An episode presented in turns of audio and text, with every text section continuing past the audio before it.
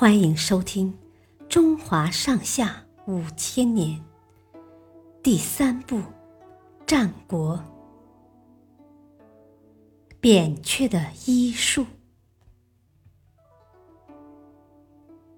扁鹊原本叫秦越人，因为他医术高超，所以被当时的人们尊称为神医。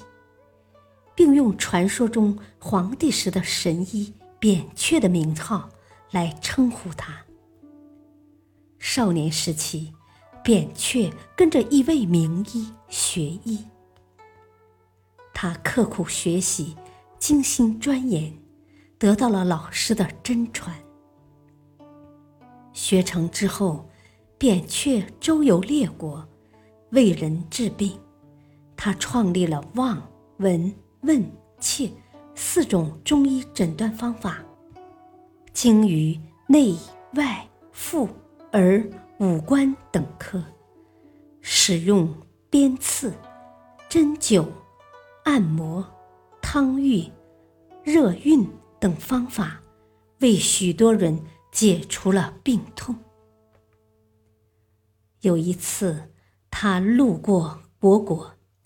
听说国国太子死了，正准备发丧，他从一名官员口中得知了太子的病状后，便说自己能让太子起死回生。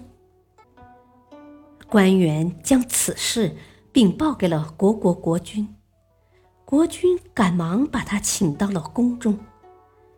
经过扁鹊的治疗，国国太子果然死而复生。众人都惊奇于他的医术，国君与太子更是对他感激不尽，认为他是神仙。扁鹊却说：“其实我并不能起死回生，而是太子根本就没有死，我只是让他从假死中苏醒过来而已。”还有一次，扁鹊来到蔡国，蔡桓公派人把他请到宫中。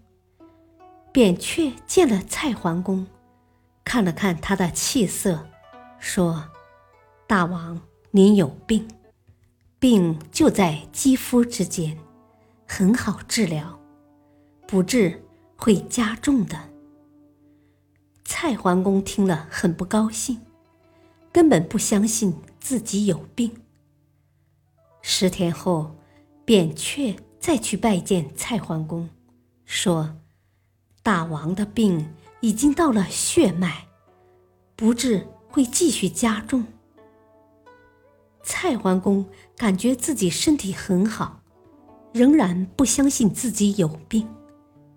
又过了十天，扁鹊又去拜见蔡桓公。说：“大王，您的病已经到了肠胃，必须马上医治。”蔡桓公仍然不信，并且非常生气，因为他最讨厌别人说他有病。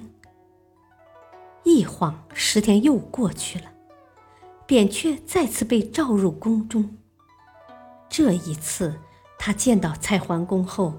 扭头就走。